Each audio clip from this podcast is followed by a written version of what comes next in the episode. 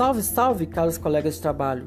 No podcast de hoje, vamos abordar um tema que, de longe, é de suma importância na formação do aluno de graduação: ética, integridade, plágio e fraude em pesquisas na ciência. Vamos lá? Discutir sobre ética no âmbito científico tem sido algo muito pautado de alguns anos para cá, mas qual a relevância disso? A resposta é todas. A ideia de plágios e fraudes sempre existiram e por muito tempo foram cometidos em comunidades acadêmicas no mundo todo, de forma a influenciar na qualidade das produções literárias científicas, uma vez que o envolvimento tanto dos docentes quanto dos discentes são importantíssimos.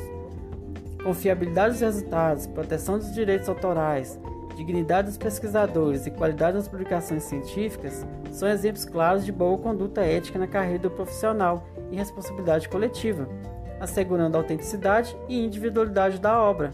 Por essa razão, fraudes e plágios são considerados atos inaceitáveis e condenáveis. Mas antes de pensarmos sobre condutas éticas, precisamos refletir sobre respeito, cuidado, valores, preservação, sabendo que todos têm direito à vida. Então, pare e pense. O que custa tratar com devido respeito, cuidado e dignidade algo que só nos trará benefícios e que sem eles a vida é insustentável? Vendo um pouco sobre o assunto em questão, você aí, aluno de graduação, já passou por alguma situação em que teve suas ideias, seu projeto, planos ou trabalhos plagiados? Se sua resposta é sim, sabe bem como é frustrante. É aí que está o X da questão.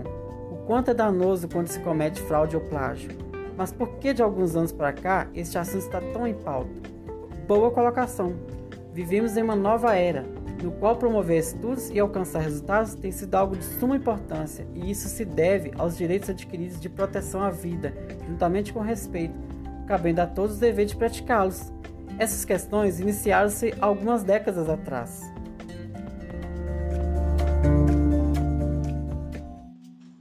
Esse contexto de discussão sobre ética e integridade na pesquisa científica teve início nos anos 80, por meio de publicações de diversos trabalhos com o objetivo de estudar o impacto das fraudes no conhecimento. Olha só, estudos confirmam que a prática não ética na ciência não só coloca em risco o conhecimento, mas também a confiança da sociedade na ciência. Vamos colocar um exemplo elucidativo.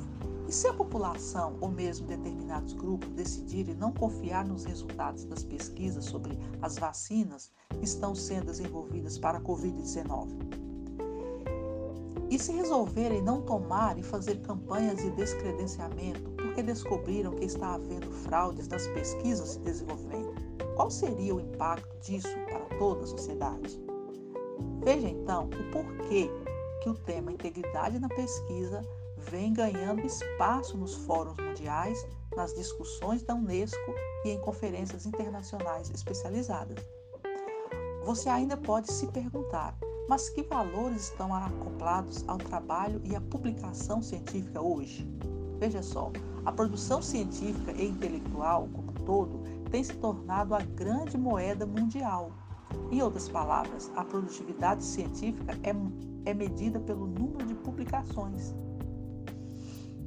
Esse critério de produtividade passou a reger todas as vantagens em relação à promoção acadêmica e à obtenção de financiamento para as pesquisas. Certa vez, meu orientador de mestrado me disse: você precisa publicar artigos, pois quando você for passar por algum processo seletivo na área acadêmica, a primeira coisa que vão puxar nos arquivos é quantos artigos você tem publicados. Isso cria uma certa obsessão por conseguir essa quantidade de, é, de artigos publicados, o que muitas vezes pode ocorrer em, de, em detrimento da qualidade, além de fazer ruir o comportamento ético e a competitividade entre os pesquisadores. Mas e aí? Como, você, como uma fraude ou um plágio podem ser descobertos? Vou te falar.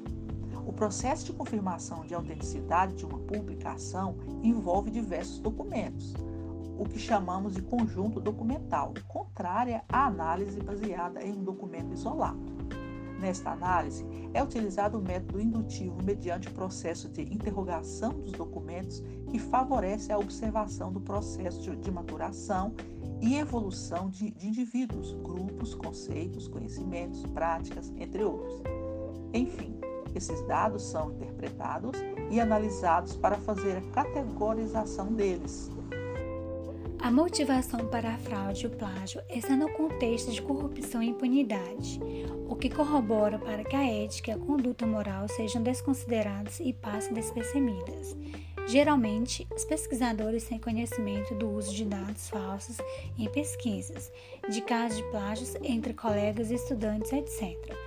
Alguns professores, por exemplo, estão cientes acerca de episódios de má conduta, como falsos créditos de autoria. A fraude não pode ser confundida com erro, sendo esse possível e capaz de praticar o pesquisador, mas a fraude é um agravante porque é intencional. O próprio sistema de incentivos à pesquisa e competitividade impele a publicação rápida e em quantidade considerável, resultando na falta de atenção a possíveis ocorrências de fraudes. Tais ocorrências apenas vêm à tona no momento em que um processo de busca é iniciado, por meio do rastreamento das informações de publicações das pesquisas. Não acabou não. A fraude na pesquisa em saúde é duplamente condenável, pois, pela desonestidade científica, outros cientistas podem alterar seus projetos e de informações e perda de fomento à pesquisa, dentre outros prejuízos. Um projeto moral desligado de um projeto político está destinado ao fracasso. Então, devemos pensar: de que adianta um pesquisador ter evoluído no domínio do conhecimento científico mas pouco no amadurecimento moral, não é mesmo? Então, agir por meio da punição ou por desejo de elogio é indicativo de comportamento infantil, enquanto que guiar pela justiça é admitir um princípio ético superior na escala do aprimoramento moral. Até mais e obrigada por nos ouvir.